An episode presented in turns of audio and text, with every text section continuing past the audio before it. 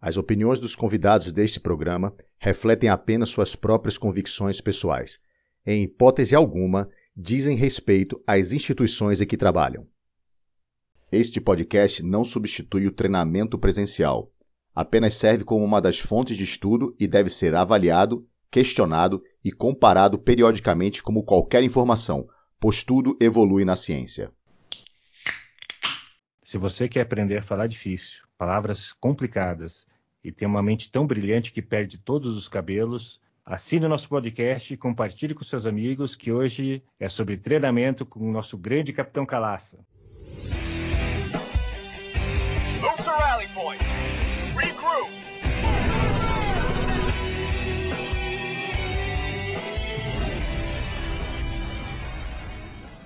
Seja muito bem-vindo, caro ouvinte, ao TACMED Podcast, o primeiro podcast sobre a PH de combate e a PH policial do Brasil. Esse é o nosso episódio de número 17. E aqui comigo o nosso Oliver Stone do APH. Fala, Doc, uma boa noite. Fala, Aranha, tudo bem? Uh, agora o Aranha tá com o microfone novo, ele tá muito chique agora. Além de ter uma, essa voz maravilhosa, agora ele tá de microfone novo, então tá bem chicão. Temos um convidado muito bacana hoje, né, Aranha? Quem que ele é? Temos sim, Doc. Temos mais uma vez aqui um convidado para brilhantar o nosso programa. É, quem está conosco aqui, vamos passar a, a, o currículo dele. Capitão da Polícia Militar de Sergipe, Catiano da Polícia Militar de Alagoas, explosivista pela Polícia Militar da Bahia, choquiano pela Polícia Rodoviária Federal, sniper pela Polícia Federal, curso de contra-terrorismo pela é, Guarda Republicana de Portugal, ele me corrige se eu estiver errado, colunista do InfoArmas e o CEO da Fator 3 Treinamentos, tanto no Instagram e também podcaster como nós. Seja muito bem-vindo, Capitão Calaça. É um prazer o senhor conosco aqui. Poxa, muito obrigado. Caramba, você falando aí esse nome bonito, CEO, cara, eu tô uma pessoa importante mesmo. Caramba, para mim é uma honra gigantesca é, tá nesse, nesse podcast com os dois personagens é, sex symbol aí do APH Tático no Brasil. E, pô, para mim, grande satisfação. Tamo junto aí. É, aquela, você acha que é fácil ser sex symbol? Tem que trabalhar bastante, cara. Tem que rebolar bastante, não é fácil não. Daí, meu irmão, me conte um pouquinho.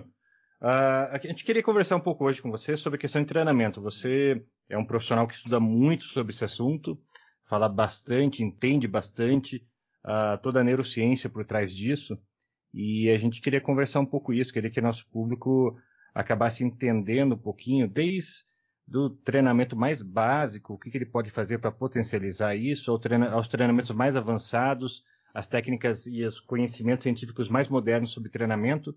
O que, que existe nesse mundo aí? Excelente. Assim, desde a, que eu entrei na polícia, né, isso em, em 2008, é, o, a questão de você ser aluno lhe faz observar tudo né, de, de uma forma específica. O aluno ele tem um mundo paralelo ali, né? O mundinho do aluno ele é diferente. E eu começava a sempre me perguntar o, o porquê de, de algumas formas de treinar, né, de, de fazer algumas coisas que às, às vezes eu olhava, pô, isso não está condizente com a realidade.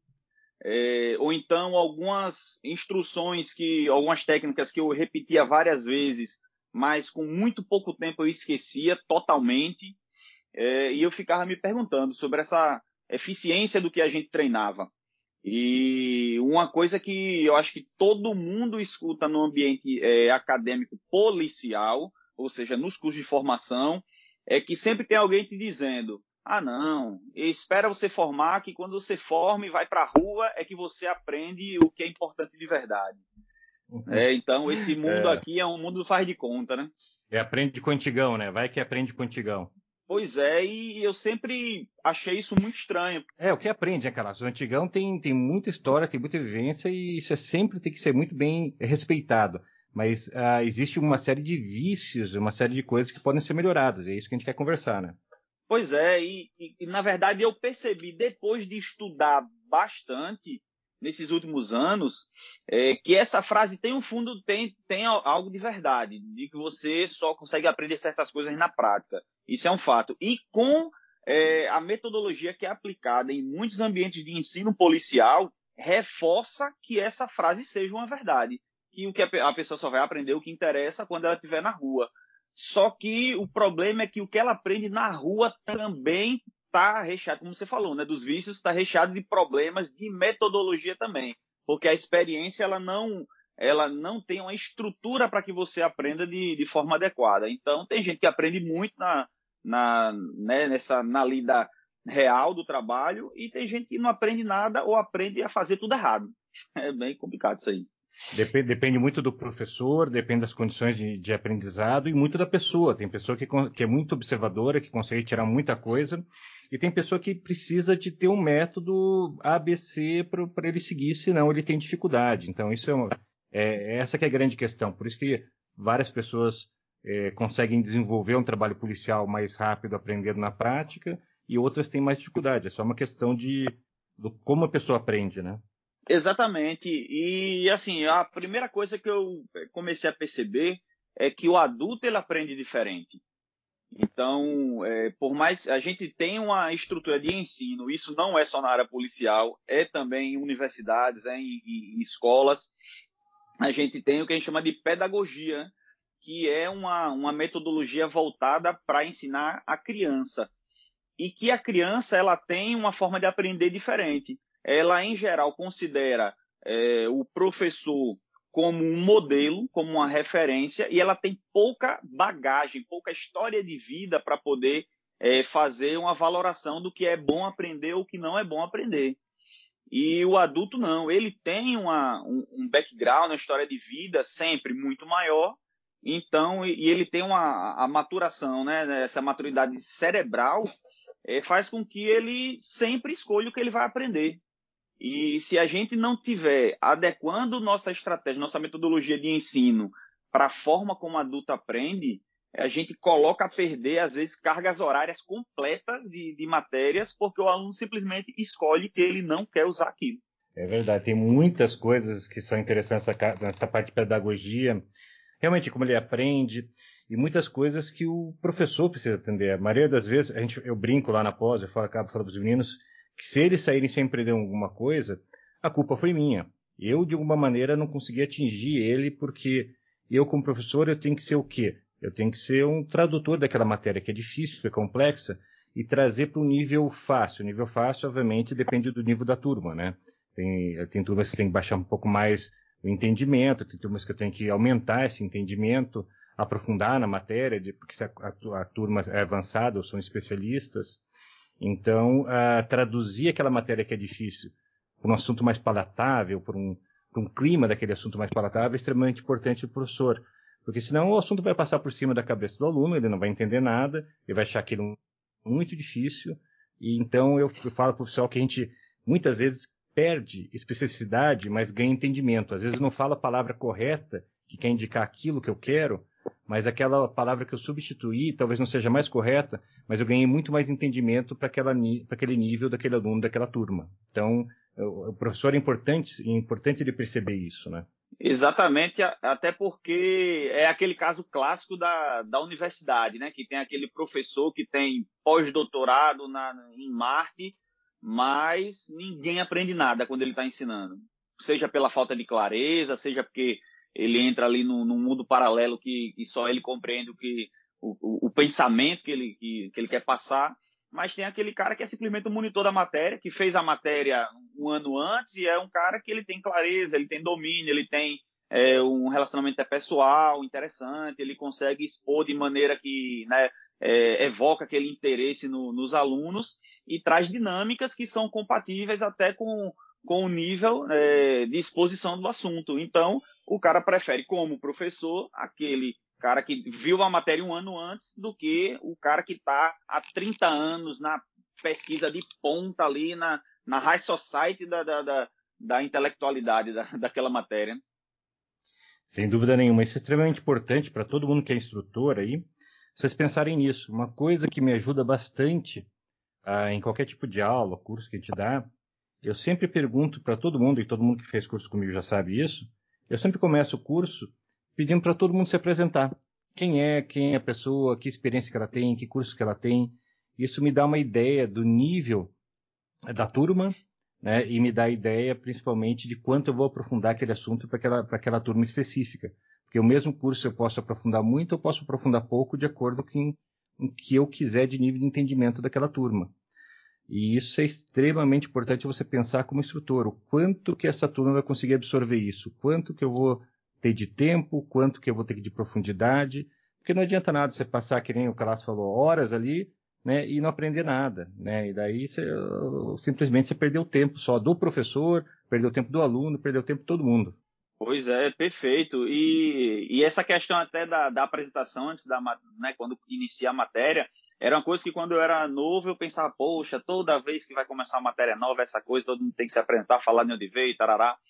E quando eu passei a ser instrutor, eu percebi que isso é fundamental, porque você consegue ali né, fazer uma, uma identificação de alguns pontos que são cruciais para o decorrer da matéria, de você saber como vai interagir, que tipo de, de, de, de, linguagem você vai utilizar, quais os exemplos que você vai resgatar. Isso, inclusive, está em, em, manuais de procedimentos para educação de, de adultos, por exemplo, né? alfabetização de adultos, em que até o material didático ele precisa ser adaptado, porque você precisa trazer exemplos que sejam da realidade da, daquele grupo. Então, se você tem uma pessoa que é, mora no interior, que trabalha ali, vive da terra, é, você tem que trazer exemplos da matemática que tenham aquele, é, aquele mesmo ambiente que a pessoa vive, senão até isso prejudica a aprendizagem. Então, isso é essencial para a gente perceber, inclusive, porque no ambiente tático, é, os profissionais não aceitam tão bem modelos de, de instrutor que são apenas do mundo acadêmico. E é. aí a gente vive uma, uma, separação grande entre o mundo acadêmico e o mundo tático, quando eles deviam estar é, andando juntos. E aí a gente precisa justamente desses modelos com relação ao instrutor, né? Sem dúvida nenhuma. Essa correlação precisa ter, ser muito grande. Ah, e todas, todas as artimanhas que se usa, todas as ferramentas que se usa durante uma aula, ah, uma coisa que também funciona muito bem, que que se usa, que se use também, né, que é o storytelling, que é contar a história aí relacionada àquele assunto. A pessoa guarda muito mais a história que você está contando do que se você passasse aquele assunto de uma forma seca. Então, às vezes uma história engraçada, às vezes uma, uma própria história aconteceu com você, com um colega, com alguém, uh, sobre aquele assunto, faz a pessoa conseguir guardar aquilo muito mais, né? Pois é, o adulto ele tem uma capacidade de, de, de, de sempre atribuir valor emocional às questões que ele vivencia, é, até para poder definir a importância do, do que ele vai escolher para aprender. E a questão do storytelling é importante, o, o, instrutor ele trazer os exemplos da vida dele é, é muito importante, que ele tenha a experiência profissional atrelada com aquele assunto que ele está expondo. Isso é algo também fundamental para que o aluno é, aprenda e também a gente compreende que o aluno ele tem, os alunos têm estilos de aprendizagem que são diferentes. Alguns alunos são mais dependentes, então o que o instrutor disser ele vai é, repetir, né, e vai tentar aplicar na vida dele. Tem um aluno que ele procura sozinho as respostas e até procura sozinho antes do instrutor falar alguma coisa, ele já está olhando se aquilo ali é, é, verdade ou não, se aquele instrutor é capacitado ou não. E a gente tem que entender isso e ter o recurso para cada aluno. Tem uma situação mesmo que eu, há muito tempo atrás, quando estava na, na, na força, eu vi um, um caveira do Rio Grande do Norte é, fazer essa, esse exemplo aí para explicar o que era a antecipação ao recuo né, de, de, pistola, que até hoje eu uso em qualquer instrução. É, eu falo sobre isso, né? Que pô, eu pego o cara, coloca ele, ó, engaja aqui tua arma e deixa ela fixa, não perde o alinhamento, não perde aqui o alvo. E aí eu faço a força, né, no, na arma de cima para baixo ou de baixo para cima e aí, quando eu faço uma vez, duas, na terceira eu finjo que faço, e aí a pessoa acaba levantando a arma antes que eu toque nela. E várias vezes eu já tentei explicar teoricamente o que é a antecipação ao recuo, e você fica olhando para cara, o olhinho do aluno, ele tá com aquele olhinho de, meu irmão, não entende nada, né? Não, não, entrou. Ainda que, mas quando o cara vê o cara se antecipando, parece que tá, o olho de todo mundo é aquela coisa assim de que descobriu um, um novo mundo, passou por um portal tridimensional. Então, às vezes você gasta 10, 15 minutos, 20 minutos explicando uma coisa, quando a, uma imagem, uma experiência vai provocar a aprendizagem de forma, tipo, num passe de mágica. Então, é isso que a gente tem que estar tá entendendo para poder utilizar em instrução. Né? É verdade. E isso é muito de experiência sua, de, de tempo de, de dar aula, e você como instrutor, você ter essa, essa percepção, de se conversar com outros instrutores, de ter tido muita aula com gente boa, você começa a ser, que a gente brinca de, do ladrão de boas ideias, né? Você começa a roubar boas ideias, boas ferramentas didáticas de vários professores e começa a criar a sua própria identidade como instrutor, né? Então, é, não é errado, inclusive é sensacional isso, sempre que puder, hobby, hobby ferramentas didáticas dos professores que você achar por aí. Pois é, bicho, e assim, é, para mim foi uma alegria, assim, na minha é, trajetória profissional até então, que estou, assim, mais ou menos aí chegando perto da metade da carreira, é, de poder ir, né, e roubar o conhecimento de várias instituições é, e conhecer várias metodologias. Então, fui para a Força Nacional e para mim já foi assim, uma experiência maravilhosa, é, aprender com gente de tudo quanto era lugar. E aí, durante a, a, o tempo que eu passei na Força Nacional, é, fiz o curso de choque com o pessoal da PRF e para mim foi assim uma, é, uma compreensão do que era a metodologia né, de, de ensino e regras simples da metodologia que fazem muita diferença na qualidade de um curso. Então, assim, eu sempre falo que, por exemplo, o conteúdo ministrado teórico sobre, é, sobre agentes químicos, sobre granadas, o material é, de menor potencial ofensivo, é um conhecimento que eu trago até hoje. Até hoje eu, eu lembro, assim, e realmente foi a, aquela instrução que se manteve até hoje. Eu fico pensando, caramba, quando é que eu vou conseguir né, é, promover isso em uma instrução que eu consiga, que, que os alunos consigam manter aquilo por tanto tempo, tem uma retenção daquela é, aprendizagem por tanto tempo. E eu tomo isso como modelo, né? E, lógico, depois, poxa, é, curso de ações táticas com, em Alagoas, com o pessoal do BOP, parte explosivo lá na, na Bahia, e aí você vai né, tendo contato com essas formas de, de ensinar, e assim, é, é uma coisa maravilhosa. E aí, depois de um certo tempo, aí eu comecei a, a, a parar para, porra, mas é, a gente tem que definir algumas questões, escrever algumas coisas e compartilhar alguns conhecimentos para a gente tornar esse padrão que a gente vê em várias instituições é, conseguir pulverizar. Que eu vejo que a grande dificuldade é que o tempo todo a gente sente que está dentro de uma bolha e a gente conseguir estourar essa bolha para fazer a coisa irradiar é que é o grande desafio. É verdade. Até você está falando da PRF, eu particularmente eu não gosto da PRF. Tem muitos, muitos ouvintes nossos que são PRF, mas eu tenho, uma, eu tenho um ranço particular com eles. Olha a multa, hein? Daquela multa de 19, do, do, verão de 87 que vocês me deram ainda, não, não esqueci isso ainda, tá? Está entalado na garganta. Não, brincando. A PRF é uma baita de uma instituição. Uh, eu tive o prazer de conhecer a universidade deles, da Universidade da PRF, em Floripa, e, a, a, a, e toda a questão estrutural deles de ensino. Hoje em dia, todos os instrutores deles são pós-graduados dentro da própria PRF para poder instruir. Então, eles têm um ano, um ano e pouco de pós-graduação de, de, de, didática, de pedagogia, toda essa parte, para depois entrar na parte específica deles, de, seja de tiro, seja de direção, de APH, do que for. Então, eles estão construindo uma base, é, uma massa crítica de instrutores, de mestres, doutores, muito legal, muito bacana disso. E isso vai ter reflexos daqui a 10, 15 anos, já está tendo, né? Mas daqui a 10, 15 anos vai, ter, vai ser uma coisa absurda, assim. Então, o que você falou do, do, da metodologia deles, de, da, do, do, curso de choque, uh, de tudo deles. Tudo, tudo deles é muito bem pautado, é muito bem feito, escrito, montado, estruturado. Uh, eu só tive boas experiências com ele nessa parte de ensino lá. E é uma, é uma, é uma alguma coisa para ser replicada no Brasil inteiro, né? Tem uma, uma, uma para você ver como alguns detalhes eles provocam né, um, é, diferença quando você torna isso um padrão. Sei lá, tempo de instrução para tempo de intervalo. É uma coisa que até hoje eu não consigo muitas vezes é, cumprir porque eu sempre me empolgo, acabo é, falando mais, que, mais tempo do que deveria. é, é, e dois, aí eu, quando eu vejo os caras. Quando eu vejo os caras assim, tipo, cronometrando a coisa, deu o tempo, eles param, faz intervalo, porra, e, e isso, né, no conjunto, aumenta muito a qualidade de um curso. Então, quando a gente discute é, sobre esse regramento, é, principalmente no mundo institucional, é, porque uma coisa é você dá uma instrução para cinco pessoas, para 10 pessoas.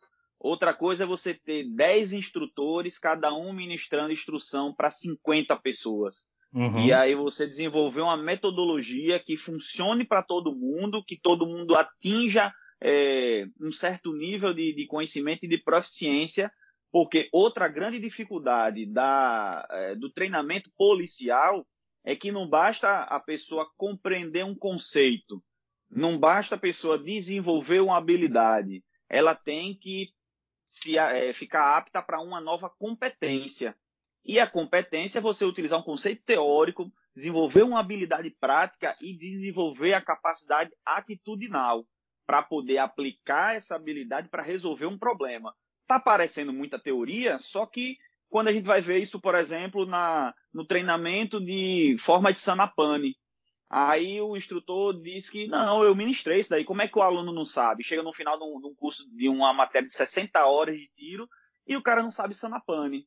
Mas porque, lógico, o cara viu no slide, ele repetiu duas vezes em seco e aí foi no stand, só treinou se por acaso desse a pane por conta da munição e pronto. E aí o cara fala: Não, eu ministrei esse assunto. Não, Sim. você mostrou slide do assunto, mas ele não foi, a, a competência não foi desenvolvida.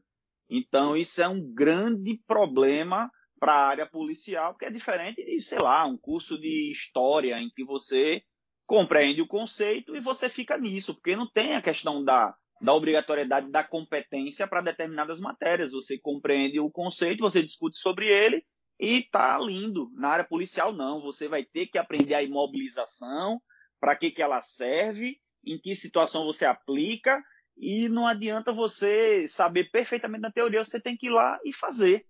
Exatamente. E todo mundo que aplica uma coisa na prática sabe que na prática a teoria é outra.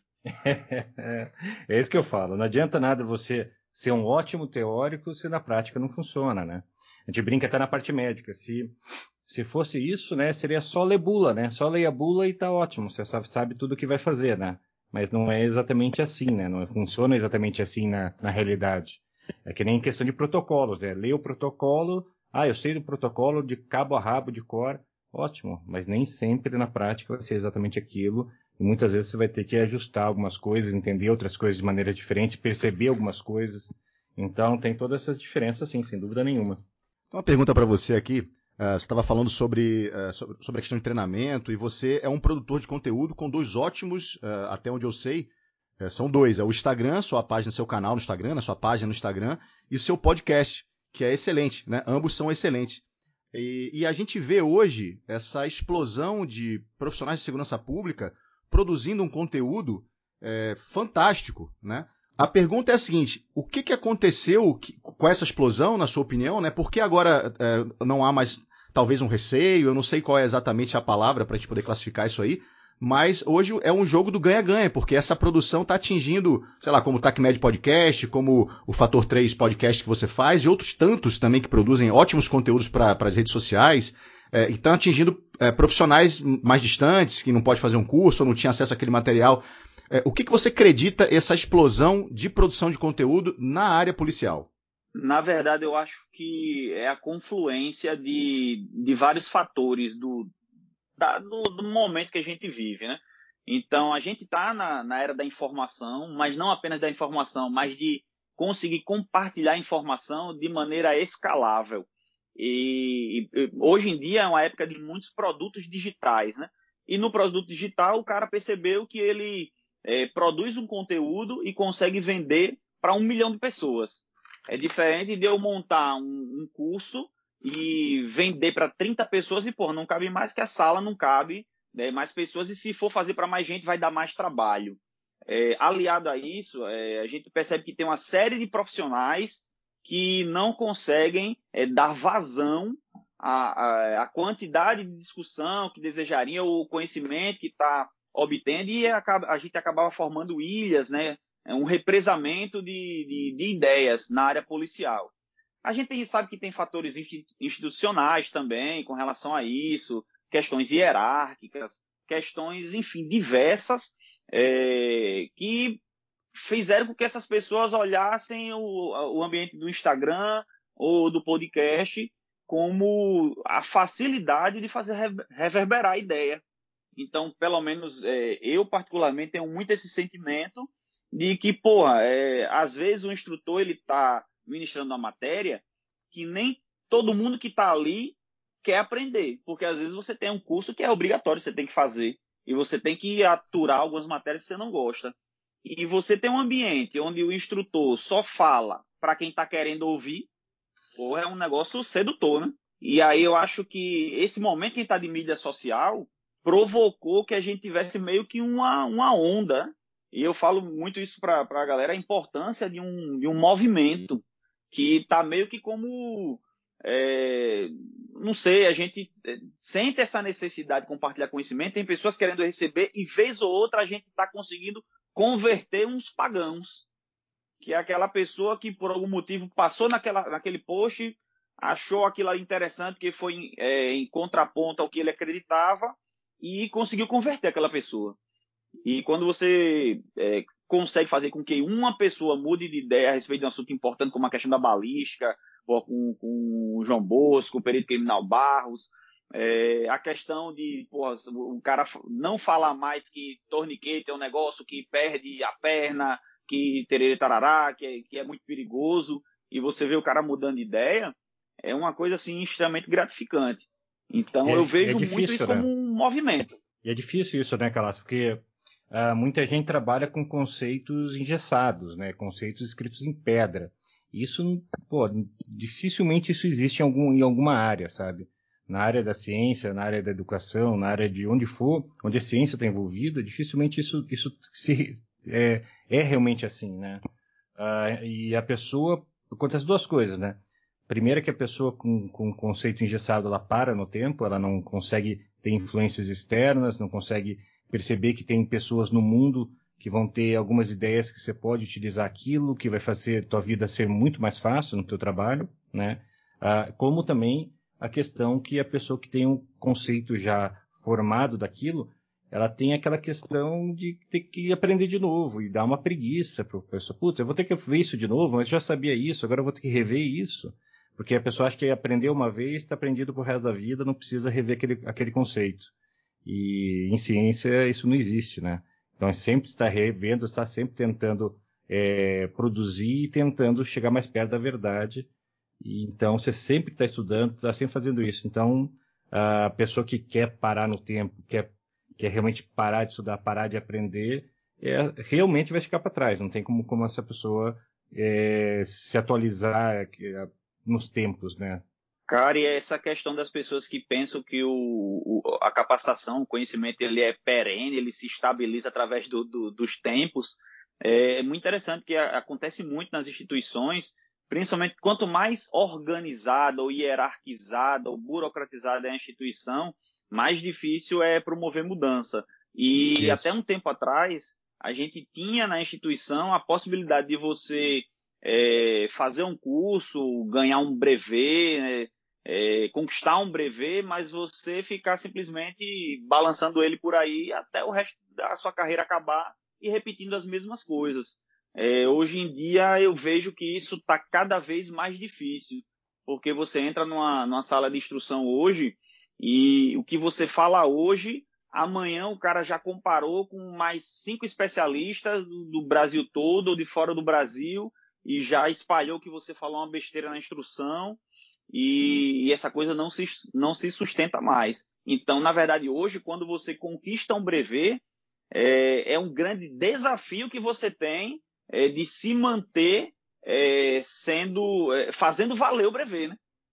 E é, sem, realmente sem é um fardo. Nenhuma. Acaba sendo um fardo para carregar. É, Isso é, é mas, mas, ser falado. É, mas, mas eu, eu, tenho uma frase assim que eu acho interessante, que eu, eu não tenho uh, obrigação e eu não, eu não me abraço com erro, entendeu?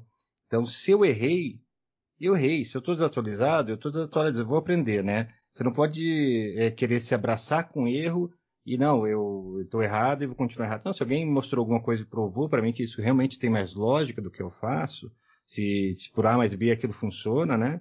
Então, é, vamos, vamos, vamos para frente, vamos, vamos se atualizar. Então, a questão, às vezes, da gente controlar um pouco ego, de achar que, às vezes, você é um, é uma pessoa que entende bastante daquilo. Você não precisa nem ser um, um, especialista, um super especialista. Uma pessoa que entende muito daquilo, viveu muito daquilo, não quer dizer que você sabe tudo, não quer dizer que todas as suas respostas estão certas. E isso aí a, a pessoa tem que entender e tem que ter humildade suficiente de, de, de aprender. Eu aprendi, eu aprendo, aprendi, aprendo muito com meus alunos todo, todo, todo o curso que eu faço. É impressionante. Eu acho que eu aprendo mais do que eles. Eu fico até envergonhado porque eu saio de lá para caramba, aprendi mais do que eu acho que eu ensinei é interessante isso, e isso faz que todo mundo cresça. Você não pode deixar aquela coisa assim, não, porque eu sou um especialista da área, eu tenho que saber tudo. Não. Né? Você tem que saber uma, uma média alta desse assunto bastante, mas absolutamente tudo não. Ninguém sabe tudo. Isso aí é uma, é uma falácia, né? Texto que eu fiz, eu acho que tem uns, uns três, quatro anos, acho que tem uns três anos, sobre balística, que vocês precisam ver o quanto de absurdo tem nesse texto. E, e, aí eu consegui, eu resgatei aqui um, um, dia desse, comecei a ler, eu fiquei assim num, num misto de, aquela vergonha, com, com, aquela agonia, mas ao mesmo tempo com uma satisfação muito grande, que eu fiquei pensando, porra, eu, eu consegui vencer essa, essas, essas problemáticas, consegui evoluir e, porra, não estou pensando mais isso. Eu preciso até fazer um, um outro artigo colocando esse conteúdo para mostrar, né, de uma série de mitos em que eu acreditava e algumas coisas que estão até hoje em, em rótulos de, de, de, embalagem, embalagem de munição, ou sendo propagandeado, ou constam em manuais, é, e que pô, caíram por terra já há muito tempo. É, é, e eu concordo contigo, Doc, a gente não pode estar tá agarrado nessa coisa né, de, de, de, sofrer também com o erro, porque isso faz parte da, da aprendizagem. Se você consegue identificar que errou em alguma coisa, é porque você já aprendeu, então já evoluiu e a ideia é essa mesmo. É, é isso que eu ia falar para você agora. Frase é: olhe para o que você fazia cinco anos atrás. Se você tem vergonha do que você fazia cinco anos atrás, está excelente, está no caminho certo, porque você está evoluindo. Se você olha para cinco anos atrás naquele assunto, você continua fazendo a mesma coisa, é, reveja os conceitos, vai estudar de novo, vai ver o que tem de moderno, porque você deve estar um pouco desatualizado, né? Então, se você olha para trás e você tem vergonha do que você fez há cinco anos atrás, né? Não vergonha do que você fez, porque o que você fez é, é, forma o que você é hoje em dia, mas assim, é, em comparação técnica do que você faz hoje, é, você está no caminho certo. Pois é, bicho. Agora tem uma coisa que é assim, do ser humano, é, e isso está presente em várias literaturas e na experiência da gente com a realidade também. É que o ser humano ele é resistente à mudança. E além de ser resistente à mudança, ele tem a mania de querer ordenar o que está em sua volta para poder compreender. É, e é onde que eu quero chegar com isso. Boyd falou sobre isso é, na, na, no desenvolvimento sobre o ciclo Oda, e ele falou que a grande questão está no segundo O, que é de né, da questão de orientar-se, ou seja, de entender. Quem entende primeiro acaba tendo vantagem. E a maneira como a gente entende tem muito a ver com, com uma série de situações, né, de, de questão sociocultural e genética, e, enfim, várias coisas. E um outro cara também que ele fez um livro sobre análise de inteligência, que foi um ex-diretor da, de inteligência da CIA, é, acho que Hill, eu não sei se pronuncia assim, né? Sou ruim no inglês. Mas ele também fala que, que quando a gente consegue é, ordenar a realidade e ver um conceito que serve para aquilo ali, a gente não muda assim que a gente vê alguma coisa diferente. A gente tenta usar aquele mesmo modelo mental até que ele seja totalmente inaceitável.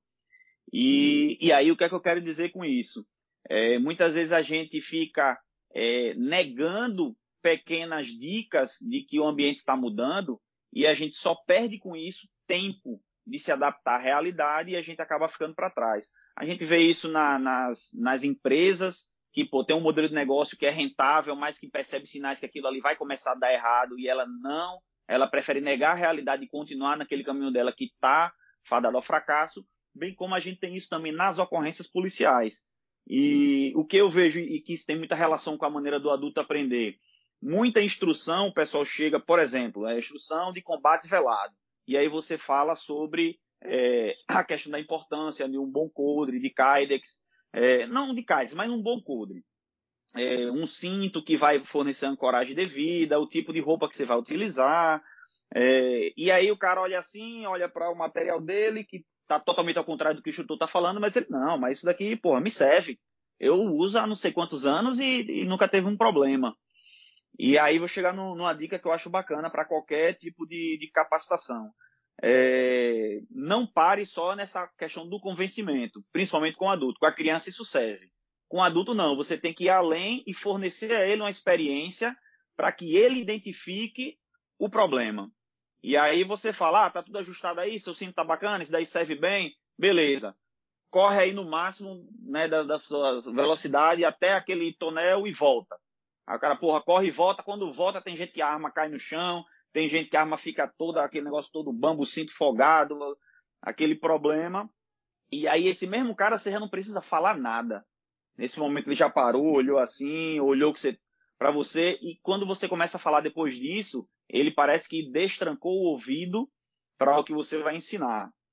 Então, é, essa essa questão, a gente esses esses detalhes a gente consegue perceber tanto na prática, né, docente, quanto nos livros. Os livros com, com, com pesquisas, com situações relatadas de às vezes 100 anos atrás, estão falando isso. O que é que dá certo com o adulto, o que é que não dá certo, como você ensina uma coisa na prática, como você não ensina.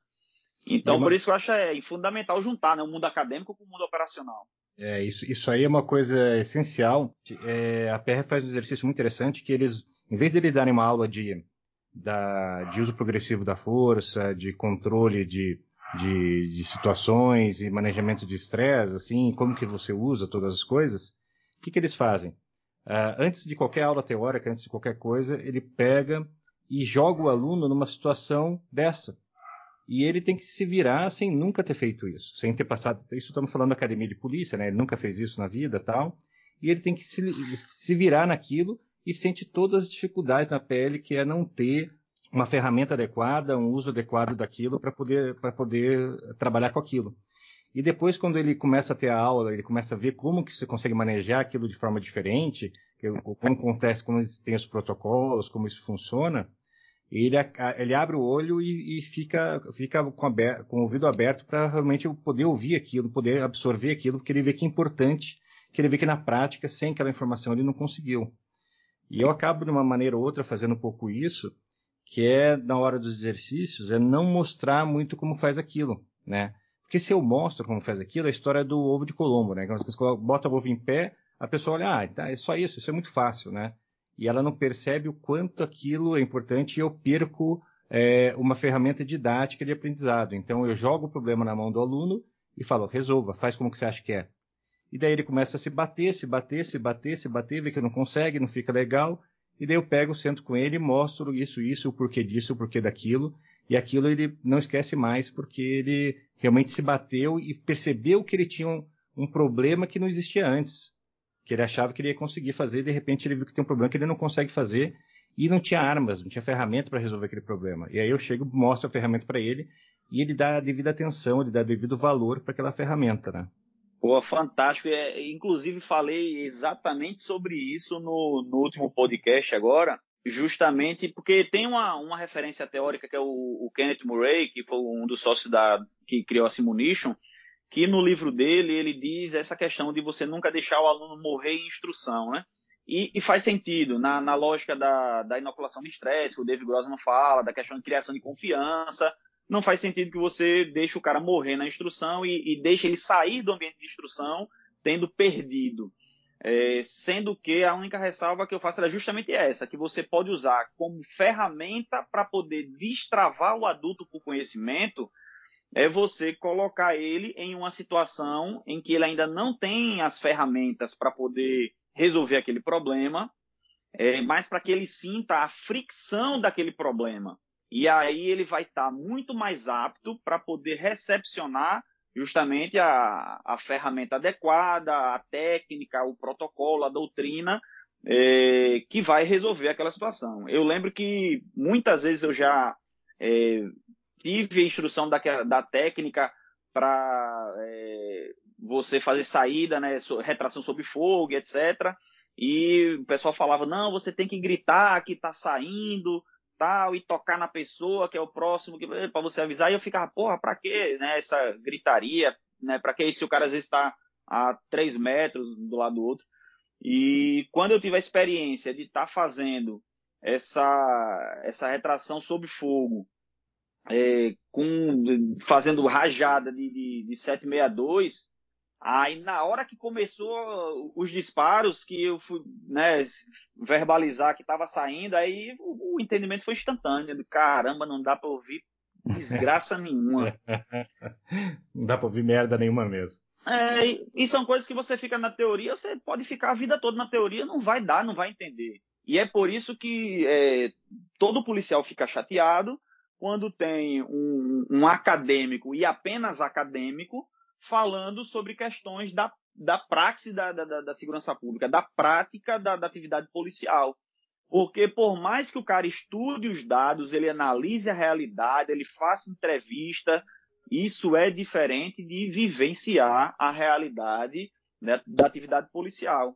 E o instrutor ele tem que ter essa vivência, que é inclusive até outra é, crítica com relação a você ter um instrutor de uma matéria prática que não vivencia aquela a, a, é, a prática da, da, matéria e aí ele acaba se alienando da realidade e muitas vezes ele acaba adotando técnicas ou, ou mantendo técnicas que só fazem sentido naquele circuito fechado do ambiente de instrução. E ele nunca vai sair daquele mundinho e que nada venha de fora. E a gente tem isso em muitas instituições e é um pesadelo para é, qualidade das capacitações hoje no, no Brasil e mundo afora também isso daí existe.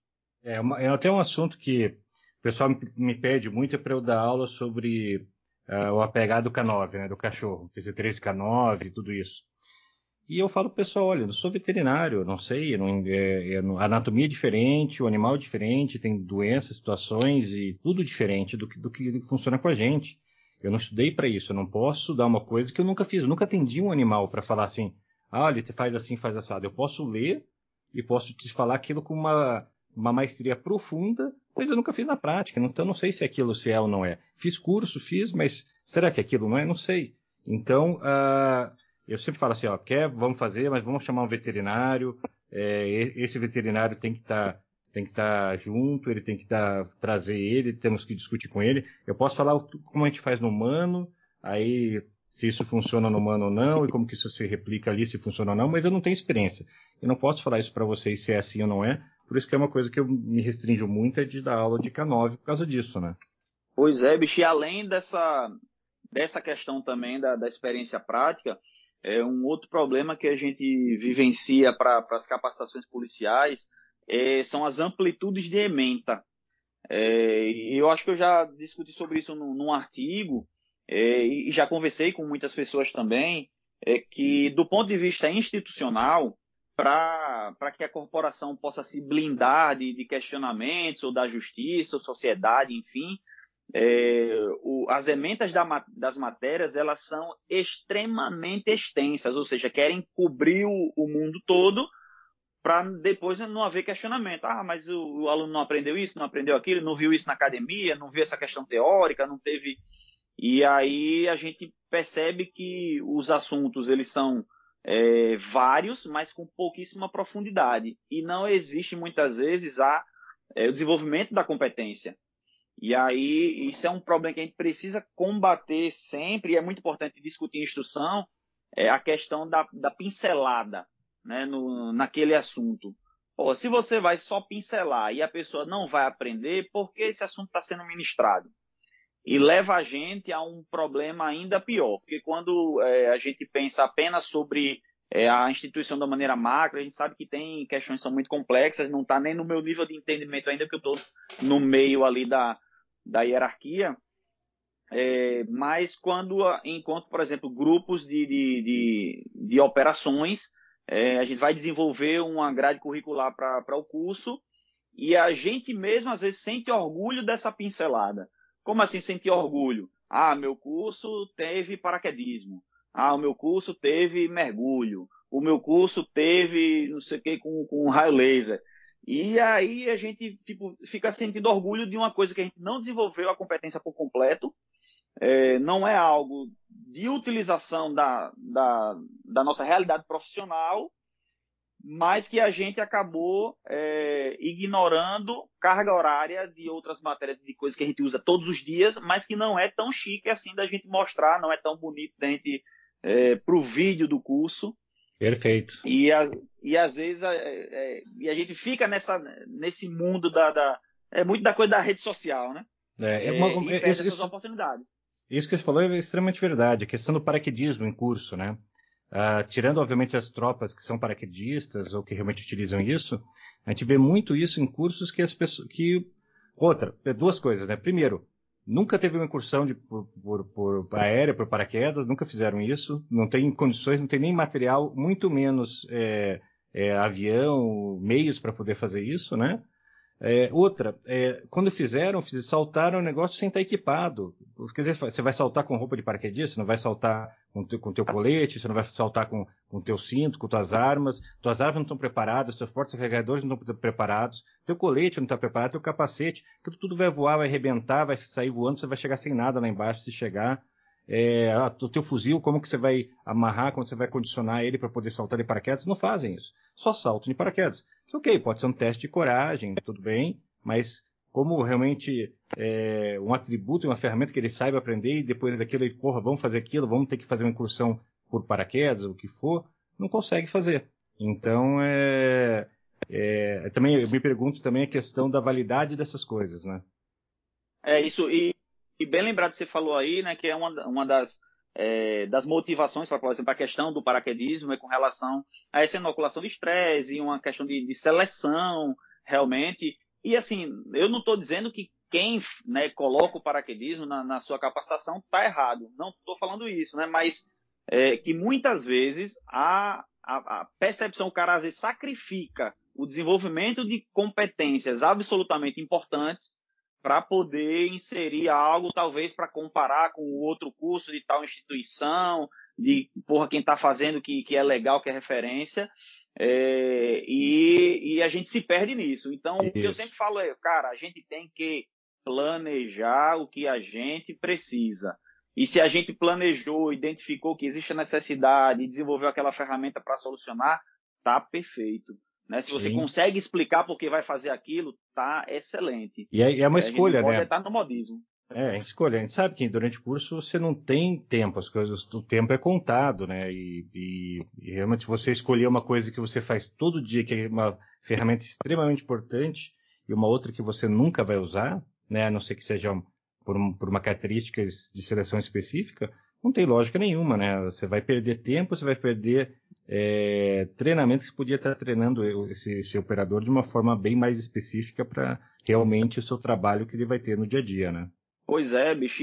Aí outra problemática que a gente percebe, é, e também muito nessa questão da, da, dos cursos operacionais, é como manejar o estresse para a questão do desenvolvimento de habilidades. E isso é quase que um, um tabu né, nas instituições policiais no Brasil, sempre por conta dessa é, da relação desse assunto com a questão do, do que a gente chama de traquejo ou dos abusos ou de, é, dessa da, da, cultura militar com relação a esse sofrimento físico e, e de estresse, né?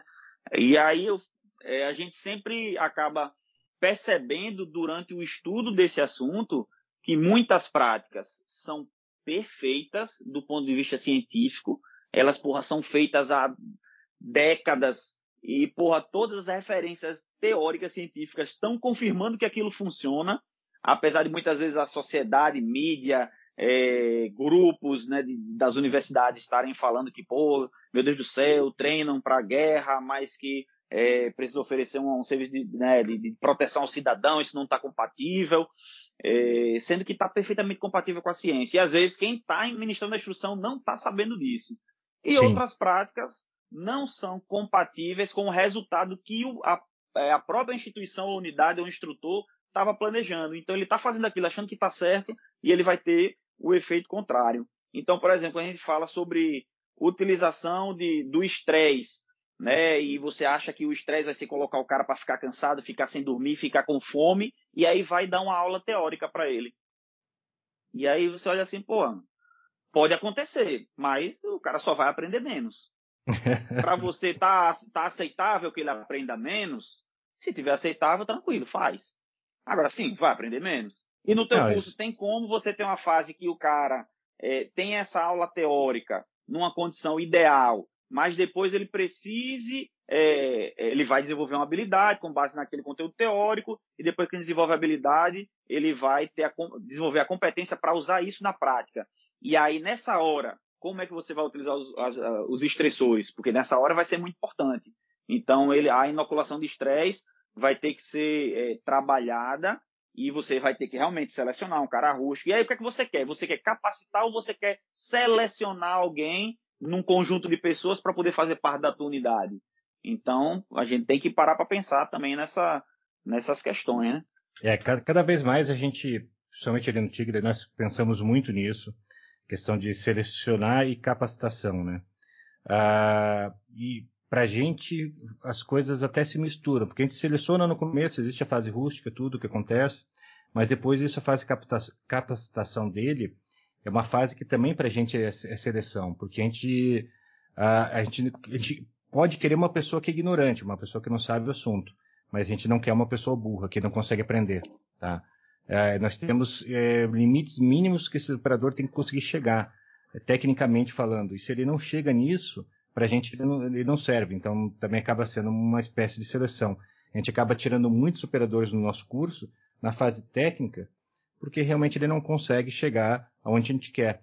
Mesmo a gente deixando ele descansar. A fase técnica é uma fase que, que gente faz questão ali do QTS do cara dormir oito horas por dia para o cara chegar no outro dia, pelo menos, com uma capacidade boa de aprendizado. Né? Oi, cara, você foi no, no, no cerne da, da coisa, assim é, é, esse planejamento da unidade, né, do que é que a gente precisa, como a gente vai avaliar, como a gente vai promover essa capacitação para que atinja os objetivos. Porque, é, por exemplo, às vezes eu tenho, ó, não, eu preciso que o cara aprenda todas essas coisas aqui. Tá bom, mas eu preciso ao mesmo tempo selecionar alguém com perfil de questões subjetivas, emocionais, de relacionamento interpessoal, de, de resistência ao estresse, de como ela trabalha em equipe, enfim, a gente precisa avaliar todas essas competências também. É, e aí você tem algumas coisas, algumas ferramentas pedagógicas que servem para a seleção, mas não servem para o desenvolvimento de, de, habilidades. E aí você vê, porra, essa fustigação serve muito bem para esse tipo de seleção, então vai ser utilizada para esse tipo de seleção. Agora eu não posso utilizar a mesma fustigação quando o meu objetivo ele é diferente. E a gente, o problema fica maior quando os cursos precisam ser de pouco tempo. Então, Sim. fica muito mais difícil porque é diametralmente oposto o objetivo de desenvolver um conceito, uma habilidade técnica é, e, ao mesmo tempo, fazer a seleção é, num curto espaço de tempo, onde você precisa de fustigação, perder hora de sono, de perder noite e, e, etc. Então, às vezes, quando você tem que fazer um curso em, em 20 dias, em 15 dias, em 30 dias, é, você vai ter que sacrificar algumas dessas coisas. E aí, Calaça, justamente sobre é, essa questão dos cursos, principalmente você falou no curso que tem um tempo mais reduzido, é, é, nessa lacuna aí que os cursos privados, com profissionais extremamente competentes hoje no mercado, estão entrando, estão abocanhando esse mercado totalmente justo, totalmente lícito, e eles estão oferecendo esses serviços e o interessado vai lá buscar é, esse, esse curso é, muito mais preciso em termos de conteúdo, talvez? Pois é, é eu até também falei sobre essa, essa questão em específico num, num outro podcast, justamente falando, ah, o curso ralado ou o curso técnico. É, e o, o que a gente percebe é que esses dois mundos precisariam se complementar para as atividades é, fina, por exemplo, nas instituições policiais.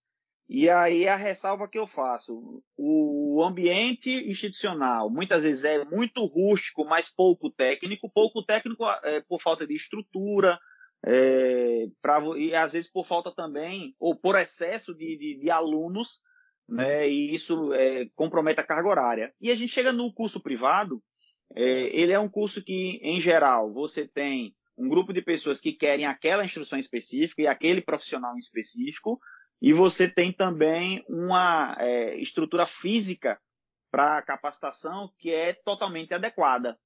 E aí você não tem também a rigidez burocrática é, institucional para você desenvolver uma emenda, definir o que é que tem que ser ensinado. É, o instrutor ele simplesmente ele define o que ele quer ensinar e oferece para as pessoas que querem aprender exatamente aquilo. Aí beleza, isso é bom, isso é maravilhoso. O cara consegue assim índices técnicos de instrução fantástico. Só que a ressalva que eu faço é, é qual é o custo em carga horária para o desenvolvimento adequado de uma habilidade? Porque assim, apresentar a técnica é rápido.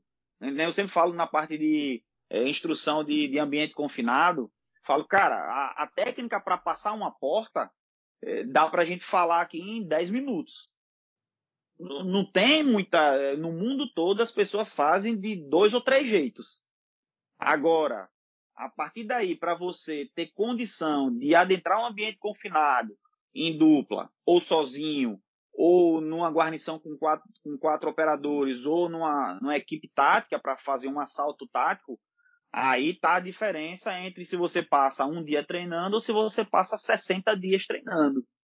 Então, eu sempre falo com, é, sobre isso com o pessoal na parte de. para falar sobre desenvolvimento de programa motor é, que às vezes eu falo, ó, oh, porra, a forma de você fazer o engajamento é esse daqui, o caminho da arma é esse e tal, você vai fazer o movimento dessa forma. E o cara repete ali, porra, beleza. Só que você treina duas horas, uma hora, três horas isso. E às vezes você tem cursos né, de, de intervenção que o cara fica naquela, naquela, naquela repetição eterna e o cara passa semanas fazendo aquilo. E aí é e aí o, o perigo, não onde é que eu quero chegar com tudo isso? O perigo que às vezes tem, a gente tem no curso privado, no que eu ministro, no que qualquer pessoa vai ministrar, é que às vezes você oferece para o cara a confiança de que ele vai fazer, pode fazer, sabe fazer algo que sob estresse ele não vai fazer. Então é, é, esse o contraponto que eu faço, apesar de eu achar, velho, fantástico é, que a pessoa consiga achar hoje um, um, profissional que você, porra, paga, faz um negócio bacana, um curso, um conhecimento, tem acesso a conhecimento vasto, né? Principalmente o policial, que muitas vezes ele é carente na, na própria instituição. É, mas a ressalva que eu faço é essa daí. E faço a ressalva também para o curso institucional, que às vezes você tem muito tempo de repetição, etc., mas você não tem acesso às inovações mais básicas sobre aquele tema. Excelente. Posso destrinchar um pouco isso? quero falar um pouquinho de cada coisa, que acho que teve várias assuntos interessantes aí.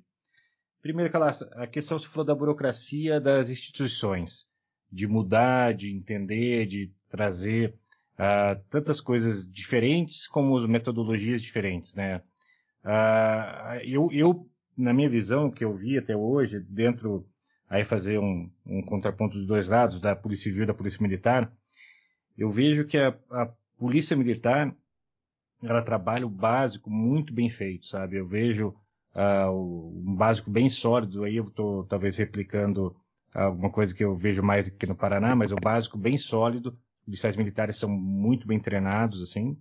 A polícia civil um pouco menos nessa parte, não são tão bem treinados e adestrados como o policial militar. Mas eu vejo uma dificuldade muito grande e um engessamento muito grande de técnicas e da, da parte do pessoal mais avançado, no sentido que ah, se eles querem mudar alguma coisa, eles têm que justificar aquilo, trazer é, referências, tra... É, é muito complexo para conseguir mudar, é muito lento para conseguir mudar isso. E ah, na parte da, da Polícia Civil, ah, se o cara realmente não quiser fazer nada, ele não vai lá, ele vai lá, faz, faz o horário dele, faz o plantão dele, vai embora. Mas se o cara realmente quiser ir atrás, quiser buscar coisas, Dentro da Polícia Civil ele é, ele é, muito mais é muito mais flexível isso. Eu consigo pegar uma técnica sua hoje, Calas, e trazer para o nosso treinamento. Olha, o Calas fez isso, isso, estudou isso, mostrou isso, para A mais B está aqui. Ah, o uh, que, que vocês acham disso? Vamos tentar aplicar e ver se funciona? Vamos tentar trazer para a gente? Vamos aplicar dentro da, do, das condições adequadas para a gente ter algum resultado e vamos medir esse resultado e vamos ver se, se realmente foi bom, se não foi, se a gente vai realmente adotar isso ou se a gente realmente foi uma tentativa e não teve resultados adequados. Então, a gente consegue ser muito mais uh, livre nessa parte do que, numa forma geral, a PM. Você percebe isso também ou não? Percebo, com certeza. Até assim, porque, por exemplo, aqui no, no meu estado, o próprio curso de formação é, da Polícia Militar ele tem um tempo geralmente bem maior do que o de formação da Polícia Civil. É, e eu acho que o, o manejo do estresse, mesmo que de forma não intencional, é, a inoculação de estresse torna algumas aprendizagens mais efetivas é, na, na, metodologia da formação da PM. Então, aquela coisa da função do xerife, o tipo de, de cobrança que acontece, aquela ritualística militar, militarizada, faz com que faz com que esse aprendizagem, a aprendizagem esteja no ritmo até bem melhor. E realmente a, a burocracia para mudança ela é maior na, na, na polícia militar, eu, eu, vejo assim, porque você tem um conjunto de, de, de passos, né, de, de, pessoas que você precisa convencer que é muito maior. Então, é, é aquela coisa que a gente fala, né, no, no mundo de hoje, é, quanto mais estruturada e burocratizada a instituição, é, é, mais difícil de fazer frente às mudanças sociais, porque a, a sociedade tem mudanças muito rápidas, os agentes não organizados, né, agindo por, pela livre vontade, promovem é, mudanças de maneira mais rápida e a gente às vezes não consegue acompanhar. Ao passo que a vantagem também é que essa base, esse fundamento, ele é muito mais sólido, porque os fundamentos eles tendem a ter menos mudança através dos tempos. Então, por mais que a gente tenha uma enxurrada de, de, de técnicas muito interessantes, por exemplo, ao combate, quando o pessoal discute a questão do speed rock, a questão como fazer limpezas diárias, a questão de, de, de forma de, de, é, de controle de cano e tempo index e tudo isso, quando a gente analisa é, o que faz diferença entre vida e morte dos policiais nas ocorrências, e essa, quando é uma análise bem fria, a, a gente vê que está em questões de fundamento de tiro, de como a pessoa empunha a arma, é, de como ela controla gatilho e de como ela toma decisão, como ela faz leitura do ambiente, como ela percebe o ambiente. Então, não desmerecendo, evidentemente, as técnicas modernas, mas quando a gente analisa na prática o que está dando certo e o que não está dando certo, é, a gente percebe que o fundamento ele acaba falando mais alto. Não, sem dúvida nenhuma, isso está é, tá perfeito. Eu também concordo plenamente. É, e isso, isso é uma, é, uma das, é uma das coisas que eu sempre falo. Por isso que eu acho que é muito bacana. Aqui também é o, o tempo de treinamento da polícia militar é maior que da polícia civil, e isso se reflete, sabe? A gente percebe essa, esse tipo de, de qualidade, ou digamos assim, talvez de, de nível de, de controle, uma série de coisas na rua, sabe? E, e as unidades especializadas ou, ou de operações especiais, elas deveriam uh, ser mais livres, né? Na Polícia Civil acaba, acaba sendo já, mas na polícia, na polícia militar eu vejo um pouco de, de seguram demais eles, sendo que uma unidade de ponta dessa elas tinham que ter mais liberdade de, de modificar doutrinas e protocolos deles, né? Cara, perfeito. É exatamente também o que o que eu penso e, e até por isso que a, a instituição, a, a unidade é, de ações táticas, de operações especiais, ela tem que ter maior liberdade e é por isso mesmo que ela tem que ser menor. Ela Sim. tem que ser um, é, tem que ter poucas pessoas, porque essas pessoas precisam também de uma formação totalmente diferenciada e uma capacidade operacional é, também que é sob outras regras. Então, até na, na discussão, estou lendo aí o terceiro livro do, do, do Coronel Vissacro, é, sobre guerra irregular, guerra na era da, da informação, e, e, ele fala que esse modelo de exército regular ele não consegue fazer frente né, por natureza para as ameaças modernas que a gente tem, que são de elementos não estatais, grupos armados, grupos criminosos, é, que atuam sob outras regras. Então a gente precisa que a gente é, tenha uma unidade que consiga se adaptar a mudanças na mesma velocidade. E a gente está falando diretamente sobre cultura institucional. Então, se, porra, a, qual é a realidade da missão? Eu acho muito bacana a frase da, da, do Bob da Bahia, de que a missão é o que nos define. Então, porra, não é uma técnica que ela é transmitida de forma consuetudinária que define que a unidade é. Não, é a missão que a unidade tem que demanda uma técnica. E se amanhã ela demandar outra técnica, você vai ter que usar a outra técnica. Então tem que usar aquilo que funciona. Então acho perfeito essa frase aí de que a missão é o que nos define e é o que a gente tem que levar para o treinamento, né? E que a gente Perfeito. desenvolve uma metodologia ou uma forma de fazer baseada na necessidade que a gente tem. Perfeito, é isso. Aproveitamos aí para mandar um abraço para os Caveiras da Bahia, que a gente até passou com alguns, né, calasse esse tempo lá no curso, né? Então, um abraço para todo, todo mundo lá do BOP da Bahia. Levo muito para o pessoal da, da Bahia em termos de, de, de aprendizado, tanto da, na parte do curso de explosivos, que, que tem explosivista que eu fiz lá, e também do contato frequente que eu tenho com, com diversos operadores é, e é, nessa troca de conhecimento, nessas conversas, é, é, que a gente constrói muita coisa e até confirma também que pô, a gente está pensando no, no caminho certo. Eu acho muito bacana também o, o Instagram, né, é, com relação a isso, de você porra, falar uma coisa, às vezes você está inseguro se aquilo se adequa a outras realidades. E às vezes você recebe, porra, recebe alguns feedbacks aí de, de grandes profissionais é, pelo Brasil e, e, até fora do Brasil, e assim, isso me deixa até com o coraçãozinho mais tranquilo de, porra, eu tô aí num caminho que tá, tá bacana, tá, tá certo mesmo, né? Isso, isso é bacana, né? Quando você percebe que o que você faz tem, tem uma relação prática com aquilo que, que, que, que você consegue ter um produto prático, na realidade, e aquilo que você faz está em consonância com as melhores coisas do mundo e está em consonância com todos os especialistas e que todo, que todo mundo está conseguindo chegar, ou pelo menos ter conseguido validar aquilo que você está fazendo. Então, é muito bacana.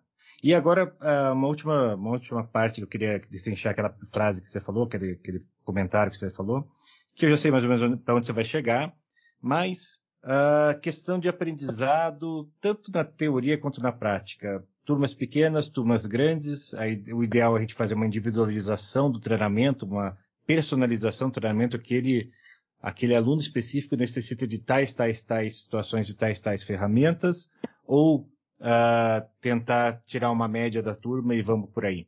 Cara, é... eu já eu tenho passado muito tempo pensando sobre isso e o ambiente institucional ele tem uma questão. É, eu sempre comento em sala de aula que todo mundo tem total condição de desenvolver as habilidades que são requeridas nos cursos de formação. É, até porque não é nenhum curso para formar um, um super-herói. Apesar da missão ser compatível, ser digna de, de, de, de um super-herói, mas não, não, é uma coisa assim, ah, não, não é, é treinar atletismo para ser um Zayn Bolt. Então todo mundo tem condição de desenvolver a habilidade. O problema é que o curso de formação tem um tempo, ele tem um prazo. Então, sei lá, às vezes eu tenho 30 dias para passar uma matéria, ou tenho seis meses, ou tenho um ano, mas tem um tempo limitado. E tem pessoas que vão desenvolver habilidade nesse tempo e outras que não vão. Então, se a gente tem mecanismos de avaliação, é, a gente adotou estratégias que a gente é, que sejam tenha representatividade, né? Ou seja, num espaço amostral eu tenho uma técnica que atenda 90% das pessoas e funciona com 90% das pessoas. Nenhuma outra técnica atinge um percentual maior. Então é ela que eu vou utilizar é, e muito provavelmente pode ser que 10% aí acabem não se adequando, não consigam aprender no prazo, não consigam passar naquela matéria. Então, por mais que seja triste e não seja o objetivo que alguém é, seja reprovado, não conclua com formação, isso estatisticamente vai ocorrer. Principalmente se a gente compreender e aceitar que a missão policial é muito difícil se a gente tem uma missão que ela é extremamente difícil, a gente tem um prazo limitado para ensinar alguém a fazer essa coisa muito difícil, é natural que alguém não consiga. É, então, eu sou adepto é, do planejamento detalhado, é, da, do planejamento com a vontade de que o máximo de pessoas aprenda, desenvolva habilidade, mas aceitar que algumas pessoas, naquele prazo, não vão conseguir. Até porque o adulto né? Ele escolhe o que quer aprender e a gente precisa, como instrutor, que ele tenha essa contrapartida de querer, né? Passar na matéria, formar no curso, enfim, e, e, e ser membro da instituição. É, isso acaba sendo um pouco diferente da rotina, da, da dinâmica do curso privado. Então, o institucional tem essa característica, o curso privado, não. Tanto é que o, o último o curso que a gente fez, foi o Combate Urbano 3.0, A proposta é: a gente está aqui oferecendo conhecimento, se preocupando com cada um, adotando as melhores estratégias para cada um. Se não for possível que a pessoa aprenda agora, a gente está disponível para no outro momento continuar ensinando. E se a pessoa também está vendo aquela técnica e não quer utilizar, também não tem problema, ela fica à vontade e não utiliza. Ela já me pagou, eu já mostrei, eu tentei mostrar da melhor forma possível que ela compreenda, mas se ela quer usar outra coisa, vai usar. Tranquilo. E é de responsabilidade do aluno também querer aprender, né, capitão? Não adianta nada, como você mesmo falou, ter a maior boa vontade, né? A melhor aula ainda está por vir.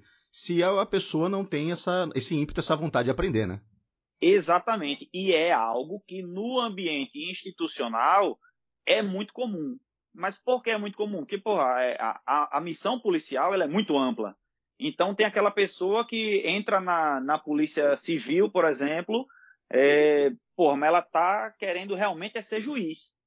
E ela entra na polícia civil é, sem compreender que ela porra, vai ser um agente de polícia que tem um conjunto de, de, de, de atribuições que são de agente de polícia, não é de juiz. É, e tem o cara que entra na polícia militar é, e ele, porra, não, eu tenho curso de contabilidade, eu sei que na polícia militar tem alguém que trabalha com contabilidade, eu quero ser esse cara. Então ele olha assim para a matéria de tiro e ele olha, eu não quero aprender isso, porque eu quero trabalhar na área de contabilidade e não quero nem chegar perto de uma arma. Então o instrutor institucional ele tem que lidar com essas realidades. Foi como trabalhar para poder ensinar algo para uma pessoa que ela faz questão de mostrar que não quer aprender. Então é, é uma coisa que né? É desesperador. Pô, rapaz, eu, é muito. Eu, eu, fico, eu fico alucinado com pessoas que não querem aprender. Eu, eu me, me, dá, me dá vontade de bater nesse filho da puta. Você tá lá se esforçando, você faz o melhor que você pode e a pessoa não tá nem aí. E, e, ok, entendo, mas assim, o mínimo que você tem que fazer é realmente ter um pouco de, de respeito pelo, pelo instrutor ali e que não acontece realmente na parte privada, né? Ou, ou realmente naqueles cursos que são que as pessoas são selecionadas para fazer porque querem realmente fazer e não porque são, são obrigadas a fazer, né? Então, mesmo sendo institucional, quando é selecionado também é interessante, e daí a questão do público, não tanto da, do, do, do, da onde veio o curso, né? Então, quando a pessoa quer aprender, que nem você falou, é maravilhoso. Porra, a pessoa, você vê no olho da pessoa, tá brilhando, que ela quer discutir aquele assunto, que aquele assunto é interessante, do que aquela pessoa que está sentada no canto e só esperando o tempo passar para poder ir embora, né? Quando a gente lançou o Combate Urbano 3.0, teve um grupo de pessoas que é, eu, eu, tenho certeza que se matricularam sem saber nem o que tinha no curso. E, e isso foi muito interessante porque é justamente o, o, sonho do instrutor, né? É você ter uma pessoa que acompanha sua trajetória e aí você é, chega com uma proposta pedagógica, o cara abraça isso, confiando né, no, em você, é, e você vai ter aquela pessoa ali sentada, tipo, porra, ávida pelo conhecimento e isso é a, a melhor coisa para o instrutor. E, porra, é, eu comparo isso com experiências que eu tive, por exemplo, no curso de formação de oficiais, em que tinha colega que na aula de armamento estava com, com a apostila. O dog aí, viu? É, não, tá, tá, do... não então, tá, tá, tá, tá louca aqui. É minha surdinha. Tem, tem, tem, tem uma cadela que é, que é surda, e então ela potencializa tudo que ela vê. Ela vê uma luz, uma sombra, alguma coisa, ela ataca como se fosse outra coisa do mundo, assim. E, e aí acho que ela viu alguma sombra de alguma coisa e tá brigando com a sombra já faz uns 20 minutos. Ela tá querendo é a comida que você esqueceu de colocar. Era, rapaz, acaba, tá acaba de... essa merda desse podcast aí, é... eu fico com fome. Quando ele entra nesse quarto, ele vai gravar essa merda que ele fica falando e esquece de me alimentar, o filho da puta. Então, bicho, é, teve cara que, colega meu do curso de formação de oficiais, que ele estava na instrução de armamento e tiro com a apostila do Banco do Brasil aberta, entendeu? Então, imagina aí o comprometimento dessa pessoa. É, mas quando chegava na aula de, sei lá, sociologia, aí, nossa, ele era o cara mais interessado do mundo para poder falar que a polícia estava fazendo as coisas erradas e que a sociedade, que não sei o que lá, e ttt, tá, tá, tá. E, e aí você às vezes para olhar assim, caramba, velho, e eu tô, tô na mesma instituição, no final vão dizer que a gente fez o mesmo curso, é da mesma turma. Como é que pode, né? Pessoas é. tão né, opostas e vão. A gente vai estar diferente com relação ao tipo de, de, de desenvolvimento de habilidade, mas participou do mesmo curso. E aí, né, como é que a gente pode estabelecer esse curso como é, um nivelador, um norteador, garantidor daquela, daquela qualidade? Então, isso é no ambiente institucional é sempre tudo mais difícil, porque o planejamento tem que contemplar essas problemáticas. Né? Sem dúvida nenhuma. E é uma é, é, o famoso cobertor curto, né? Você tira de um lado e descobre do outro. Você não tem muita solução para isso, né? Você tem que fazer o que é menos pior, o que você consegue é, abraçar dentro daquela, daquela, que nem você falou, a quantidade de horas, do, da quantidade de matéria que eu tenho que passar, tudo isso, e como você consegue fazer isso da melhor forma possível, com a melhor ferramenta que abrace o maior número de alunos, né? E alguns realmente vão, vão falhar, né? E, e isso é complexo, assim. Isso é bem complexo. É muito, é, é, e eu sempre falo que às vezes a gente, estando de fora ou só analisando o problema, é, pensando no que deveria ser, pensar nesse deveria ser é a parte fácil. Então, tem uma coisa que às vezes eu, eu, eu falo assim de, de alguns é, cursos ou processo de capacitação institucional, que eu olho assim, eu digo, rapaz, como é que a gente junta tanta gente boa e não consegue fazer um negócio bom?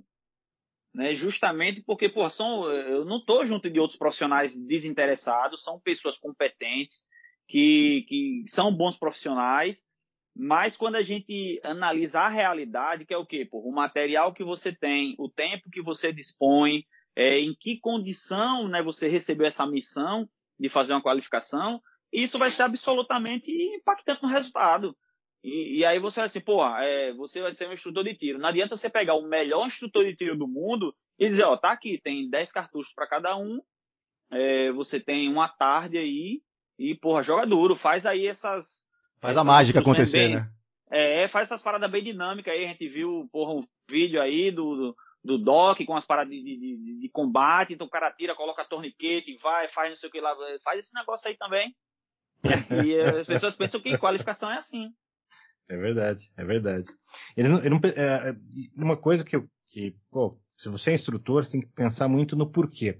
Talvez o porquê que você está fazendo aquilo, o porquê você está ensinando aquilo, talvez seja a pergunta mais importante que você tem que fazer, sabe? Ok, como você vai passar aquela, aquela informação também, mas o porquê que você está passando, o, é, o, porquê que você está inoculando estresse essa hora, será que é a hora, será que é a hora certa? Será que ele tem já o conhecimento para ser testado sobre estresse? Conhecimento assentou, esse conhecimento é, não simplesmente foi apresentado, mas ele começou a criar habilidades em cima disso para depois serem testadas sob estresse. Então tudo tem um momento certo. Não adianta você querer fazer tudo de uma vez e que nem em pouco tempo não vai não vai dar certo. As coisas alguma coisa vai dar errado, alguma coisa não vai não vai ficar boa, né? Então é, muitas vezes ele tem que tirar leite de pedra aí, mas é, pense que tudo tem seu momento e, e sua e sua avaliação para ser feita na hora certa, né? Não queira acelerar as coisas sem ter necessidade. Pois é, tem um, é, uma metodologia, né, que chama SET, né, que é Stress Exposure Training, em que ele está é, tanto no livro, acho, do, do Terry Wollett, e está em outros trabalhos também específicos, né? O pessoal da Marinha dos Estados Unidos, é, eles desenvolvem muita pesquisa sobre a questão da aprendizagem e a forma melhor de, de ensinar os seus, os seus militares. E esse Stress Exposure Training, ele trabalha no, no seguinte conceito, que é uma coisa bem simples. Ele, primeiro, você é, explica os efeitos do estresse no corpo humano, na questão da habilidade motora, na questão emocional, enfim. Você explica o que é um ambiente estressor. Depois de você explicar o que é um ambiente estressor, você ensina sobre a habilidade que vai ser utilizada nesse ambiente com estresse. Então, o cara vai ter o treinamento da técnica, enfim. Depois disso é que ele vai ser levado para um contexto de treinamento, de realidade simulada, que vai manejar vários fatores estressores. E aí depois ele vai ser avaliado. É, e, e, é interessante que a, a, ideia, a premissa é muito simples, mas para poder concretizar ela é algo muito complexo. E, e aí onde eu queria chegar com relação à individualidade no treinamento, que às vezes a gente tem alunos que eles não compreendem os efeitos do estresse, então eles têm ainda uma noção hollywoodiana do que é uma ocorrência policial. É, você tem pessoas que desenvolvem muito bem as habilidades Então ela, porra, num vídeo de Instagram vai ficar perfeito. Ela vai ser assim a pessoa do super rendimento. É, mas essa pessoa pode ter um problema muito sério em percepção de, do ambiente. Ela pode ter um problema muito sério no, no efeito do estresse sobre ela é, e de questões também emocionais, de tomada de decisão. E aí, porra, como é que eu treino uma pessoa que não tem problema na, na habilidade, mas tem problema na tomada de decisão? E se a, a pessoa não tem problema na tomada de decisão, mas tem problema na execução da habilidade, que é o que a gente vê muitas vezes aquele antigão, é, a raiz mesmo, que o cara já passou por coisa que porra, até o, o diabo foge quando vê o cara, mas que na questão técnica, do movimento, da, da, da questão da habilidade, ele não sabe, precisa de treinamento. Mas a capacidade de ler cenário desse antigo, meu irmão, tá anos luz na frente do, do, da gente. Então, pô, qual é o treinamento que esse cara tem que ter? Porque se a gente oferece o treinamento errado para a pessoa, ela se frustra. Né? Aquela questão lá do, do estado de flow que o, que o pessoal comenta, que você tem que ter um equilíbrio entre suas capacidades e os desafios que lhes são apresentados. E mais uma vez, fazer isso no ambiente institucional é muito mais difícil. Ah, muito mais. É bem mais difícil. E falando em desafio, capitão, quais são os próximos desafios aí da Fator 3 Treinamentos e do podcast? É o quê? Um livro? Tá saindo um livro também? Não, eu Você, viu, Calaça, que a gente tá conversando, batendo papo e o filho da puta vem já querendo encerrar o podcast, né? Não, não, não, não, não. É, ele é desses. Não, não, é, não. não é. Vai, vai ficar tacando pedra nos outros. eu vou alimentar ele o cachorro, hein? É, mas... ele, disse que de... ele disse que deixou o hambúrguer em cima da mesa, tá esfriando. Tá querendo comer já. É. Você vê, você vê, não, você, você vê, cara ouvinte, você tá correndo aí, fazendo seu exercício, tá chegando aí, pelo menos agora, você deve estar tá chegando uma hora e meia aí, no teu, o que é? Tá, você correndo na boia, você tá o quê? Correndo o teu décimo quilômetro aí, e o Aranha não quer deixar você terminar teu décimo quilômetro. Pô, Aranha, para com isso. Olha só, vou, vou, receber pedrada virtual, mas não é isso não. Deixa, deixa eu me defender também. Aqui, a autodefesa, deixa eu me defender aqui também. É porque eu tô navegando no, no, no Instagram dele aqui e eu tô é, voltando bastante é, posts que ele fez. E são realmente, o Instagram dele é sensacional, assim como o podcast, né? E aí, como a gente estava comentando sobre a produção dos policiais que estão fazendo é, produção de conteúdo tão interessante, muitos livros vêm surgindo. A gente até comentou isso em podcasts passados também. Tá nos planos também, Calaça, essa, essa questão do, do, dos livros? Cara, eu tô aqui só esperando é, a, a, boa vontade da editora de me mandar o livro pronto. Né? Porque foi, na verdade, um material que eu preparei para um curso, né? que o curso se chamava Mentalidade Tática Policial. E, é interessante como esse material começou, porque é, eu queria saber se existia algum tipo de material sobre mentalidade tática, e eu acabei achando conceitos do futsal, do treinamento de futebol de salão. E curiosamente, os conceitos do futebol de salão encaixavam perfeitamente no, na questão da atuação policial. A diferença é que no futebol de salão, se você perder, perde o jogo. E o, o jogo da, da, da, atividade policial é, é, muito mais sério. Só que os princípios são os mesmos. E aí eu, caramba, comecei a me intrigar com relação a isso, e eu comecei a, a comprar muito livro e comecei a ver que as coisas que eu passava na realidade de atuação operacional, que eu passava na realidade de, de como aluno nos cursos de formação, é, e na situação de docência estava completamente é, concatenado né, com esse conceito. Então, nessa época, eu fiz um material assim, de umas 60 páginas é, e entreguei né, para os alunos durante o curso. E aí eu olhei, porra, mas é, dá para falar mais um pouquinho aqui sobre, sobre essa situação. Nesse outro capítulo dá para colocar mais uns detalhes. E aí eu fui, no decorrer aí de quase dois anos, é, aprimorando, né, melhorando esse material.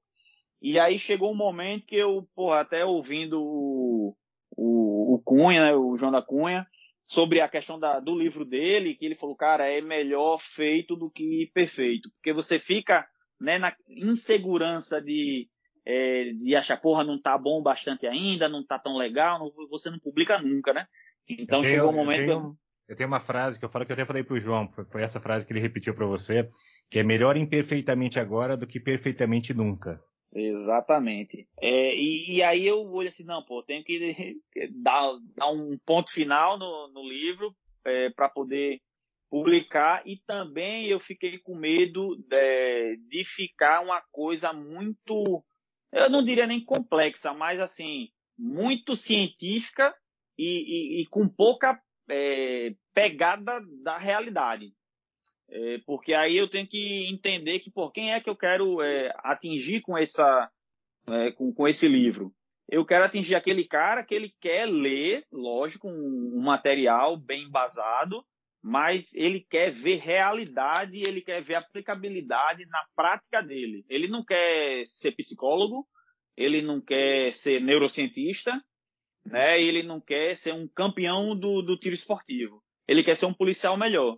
Então aí também eu olho assim, não, pô, eu acho que eu tenho que né, fechar aqui, tá num, num nível bacana e, e publicar, seja o que Deus quiser. Né? Então, estou esperando aí a, a editora mandar os, os exemplares e para poder iniciar aí uma, uma pré-venda e, e, a divulgação mesmo da, da obra. Eu acho que está um material bacana, assim. Eu fiquei muito feliz com esse com o resultado. Pô, que bacana, cara. Parabéns. Eu sei porque eu estou escrevendo três ao mesmo tempo e não está saindo nenhum, mas tudo bem. e, inclusive, né, né, nesse livro, aí eu complementei só o, o título, que ele passou a ser Mentalidade Tática Policial e as quatro etapas do treinamento de alto rendimento. Porque justamente eu acabei percebendo que é, o treinamento ele tem uma estrutura, ou deveria ter uma estrutura é, sempre baseada nessas quatro etapas, que são de desenvolvimento do programa motor, treinamento cognitivo, protocolo doutrinário e realidade simulada. E se a gente for observar todo e qualquer treinamento é, da, de questões técnicas e táticas que a gente pratica, eles vão estar tá dentro dessas quatro etapas, compreendendo uma só, mais de uma, é, de forma perfeita ou imperfeita, mas vai estar tá dentro disso. E a grande questão é que o livro né, tenta trazer é, de que a gente precisa, visualizando essas quatro etapas, é, equilibrar e planejar é, os objetivos do treinamento e saber em cada tipo de habilidade quanto a gente deve aplicar de cada é, etapa dessa. E, e, por exemplo, no, no, meio dessa produção, acabei desenvolvendo um banner que é um banner para treino cognitivo. Então, quando o cara é, que não compreende ou não está familiarizado com a estrutura do treinamento e ele olha assim, porra, eu vou, quero ser um policial melhor e eu vou treinar olhando um banner, procurando letra, procurando número, como é que isso é possível? Não, não tem lógica nenhuma. Ah, isso daí, porra, não dá. É, eu quero aquela parada tática, né? Que eu quero, porra, quero correr, atirar e etc, porradaria, e que também não está errado.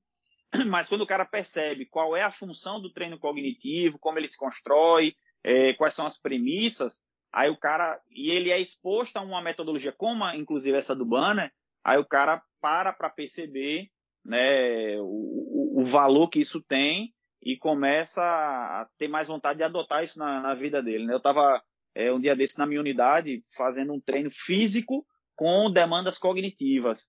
E eu achei fantástico que, por exemplo, teve um exercício bem simples em que o, o instrutor me mostrou um papel com a lista de, de, de, cores e materiais que eu tinha que depois correr lá uma escadaria e pegar lá em cima e trazer na mesma ordem. E aí eu li lá um negócio amarelo, azul, tá, tá, tá, e tem um cone lá, que quando eu li, eu li, não, cone azul e o outro é também azul. E aí eu só pensei, não, azul e azul, já criei meu atalho aqui, vai ficar fácil de decorar. Fui lá em cima, quando cheguei, cadê esse negócio azul? Procurei, procurei, procurei, não achei. E aí, sabe, peguei lá, voltei. Quando eu voltei, que coloquei na ordem, e aí ele, não, esse daqui era um cone amarelo. Eu disse, não, era um cone azul. Cadê o papel? E aí ele me mostrou o papel e tava lá, cone amarelo. E eu olhei assim, rapaz, não é que eu me atrapalhei, é, não decorei, é que eu li cone azul e fui buscar um cone azul convicto. E aí quando você para para ver a relação disso, por exemplo, com briefing de uma operação e erros que a gente tem, que são de demandas cognitivas para tomar de decisão, né, num, numa operação policial, numa ocorrência, aí que para quem passa pelo perrengue, né, ou já passou por algumas situações mais complicadas, você percebe o valor que isso tem. E a gente tipo, sai um pouco só desse do mundo das coisas bonitas, de, de do, do, do, da coisa do Instagram, das fotos, do mundo tático, e, e ver que a, a, realidade mesmo da atuação ela é um pouco mais, é, na verdade, com menos glamour, né? Então, Pô, é, e você adota outro filtro para analisar um vídeo que você vê na internet, para observar um comentário de alguém. Então, você acaba ficando mais seletivo, né? E me conta uma coisa, você garoteou nessa, hein, Calaça? Onde você já viu cone azul? Cone só é laranja ou é amarelo? Você, você, viu, você viu cone azul? Não, mas o pior é que. ele viu a cor que ele quis ver, né? É, você garoteou, pô. As paradinhas que ele levou tinham aquele chapéuzinho de treino físico, né? Que o cara o, faz, faz esse funcional. Tinha um que era azul mesmo. E eu sabia que esses agora o cone do, do, dele não tinha. Tinha verde limão, tinha amarelo e tinha uma outra desgraça lá. Velho, quando eu desci, eu olhei assim, eu disse, olha, se fosse para apostar 100 reais, eu apostava que, que eu tinha lido é, que era o cone azul. Então, pra gente ver, né, como é que a mente, ela prega a peça, né? É verdade, é verdade mesmo. Excelente. Aranha, perguntar mais uma coisa pro Calas? Não, é só agradecer. Ele, ele quer comer. Não, ele não, tá não. com fome. Big Mac dele tá Pô, cara, eu, olha, eu vou falar a verdade, eu jantei antes de fazer, de gravar o podcast, tá? Então vocês não vêm com essa pra cima de mim, não, tá? Tá, me culpa, me culpa que é eu que tenho que alimentar meu cachorro, então vai. vou, vou, passar a culpa para você. Não, é, agradecer o convite ao, ao Capitão Calaça, porque foi de bate pronto, né? A gente fez o convite para ele, automaticamente ele, ele já aceitou. E não só isso, né? É, aí eu vou, é, como, como fã do trabalho dele, ele fez um podcast muito legal e me marcou lá num texto que eu tinha escrito sobre empunhadura de arma longa, e depois a gente conversou de novo, ele abriu portas para uma palestra que a gente fez virtual, né, no mês desse Covid todo, para policiais uh, militares de Sergipe, sobre a questão do torniquete. Então, ele é uma pessoa que está sempre disponível e sempre muito solícito para atender a gente. Então, só me resta agradecer, cara. Muitíssimo obrigado, realmente. E continue com o trabalho. E o livro, eu acho que foi furo de reportagem nosso aqui, tá, Doc? Eu acho que ele nunca comentou isso com ninguém, não. Né? É, também tô achando. Calaça, obrigado aí, pô. Você é um, você é um poço de conhecimento, sabe? Ah, o que você conhece, conhece, o que você leu, mas não só leu, o que você consegue aplicar, o que você consegue trazer isso para a realidade da polícia nossa, é, mesmo autores internacionais, e você conseguir trazer isso para o treinamento, é, começar a fatiar isso. Isso é extremamente importante, que vários policiais que tenham essa, essa vontade de escrever, de estudar, de falar sobre isso, a polícia é carente disso. Como você falou mesmo, é, trazer um, uma pessoa que é do, do meio acadêmico para o trabalho policial, ele nunca viveu aquele, aquilo, então ele não sabe realmente como é, e as coisas mudam. Então, a gente ter acadêmicos dentro da polícia é uma coisa extremamente importante. Então, uh, só tenho a agradecer tudo que eu aprendi com você até hoje. Espero que você não pare, espero que continue escrevendo, continue saindo esse livro que, daqui, que, que vai ajudar muitos policiais a melhorar o treinamento aí para o país inteiro. Isso são, são ondas de mudança que nós temos que cada vez mais continuar fazendo e continuar é, sempre elogiando quem faz, porque não é fácil, não é fácil escrever um livro, não é fácil montar isso e trazer isso para e se botar, botar a tua cara a tapa ali do que você está escrevendo para as pessoas criticarem, vão criticar, uh, mas não se preocupe com isso, que as críticas sempre vão vir, uh, foca naquilo que, que é o bem maior, que é o treinamento de, de melhorar o treinamento policial para toda a população, não só para as polícias, mas para toda a população do Brasil. Então, parabéns pelo teu trabalho. Sou seu fã, você sabe disso. Uh, eu fico cada vez mais impressionado com cada post que você faz, com cada discussão que a gente tem, né? E com essa tua careca linda. Parabéns, Calas. essa careca que brilha, né? É. Galera, eu, poxa, é, eu sempre tenho uma coisa que, um, um sentimento que eu, eu tenho em, em, várias oportunidades, de, seja de capacitação ou de estar em alguns ambientes de discussão, e eu sempre fico pensando assim, do caramba, velho, eu, eu, eu não mereci, eu acho que eu não tô no nível disso daqui, né, desse acontecimento. É, e, mais uma vez nesse, nesse convite para o podcast eu me senti dessa forma, assim, do caramba, irmão, é o, é o Doc, velho, e, e o Aranha, cara. E é um podcast já é uma parada grande assim, e eu fico pensando, cara, eles estão me convidando para poder falar, eles, eles querem ouvir o que eu tenho para dizer, né? E assim, eu fico muito lisonjeado com, com esse convite, muito honrado de verdade. É, o, o, que vocês fazem também é algo muito, muito grandioso. E eu fico feliz de, de poder estar tá falando para pessoas que querem ouvir o que eu tenho para dizer, é, e saber que é, isso que eu estou falando está sendo utilizado por pessoas que estão na rua, estão na linha de frente, estão em operações e quando vez ou outra alguém me passa um feedback de, porra, velho, é, o que você falou salvou minha equipe na ocorrência, porque pô, a gente fez assim, assim, assim, e caramba, deu certo, muito obrigado. É, isso para mim é o, o, verdadeiro reconhecimento, o verdadeiro pagamento, é a melhor remuneração que existe é, para essa proposta nossa. E eu fico, porra, muito, muito honrado sempre que surge uma nova oportunidade assim. Então, obrigado aí de, de coração a vocês. E, porra, tamo junto nessa, nessa caminhada. Valeu. É isso aí. E só para fazer um agradecimento final aqui, o Doc no início me deu uma sacaneada sobre a questão do microfone, é verdade. Agradecer ao Jorge do InfoArmas aí por ter cedido o microfone pra gente. E fazer um micro jabá aqui também, Doc. É, podcast do InfoArmas na terça-feira no ar. E também acompanha aí o Fator 3 Treinamento, tanto no Instagram quanto no Spotify, está disponível. Aranha, fala mais do InfoArmas aí. Tem, tem, vai sair podcast agora? Como que é? Então, é, o, o InfoArmas agora vai ter um podcast é, toda de 15 em 15 dias. O, vai, a gente vai começar agora na, na terça-feira, vai, vai lançar o, o, primeiro programa aí, eu fiz com o Jorge. E de 15 em 15 dias a gente vai ter um convidado, um autor do InfoArmas, conosco também, né, para comentar sobre o trabalho que desenvolve, enfim, todo o material que coloca no InfoArmas.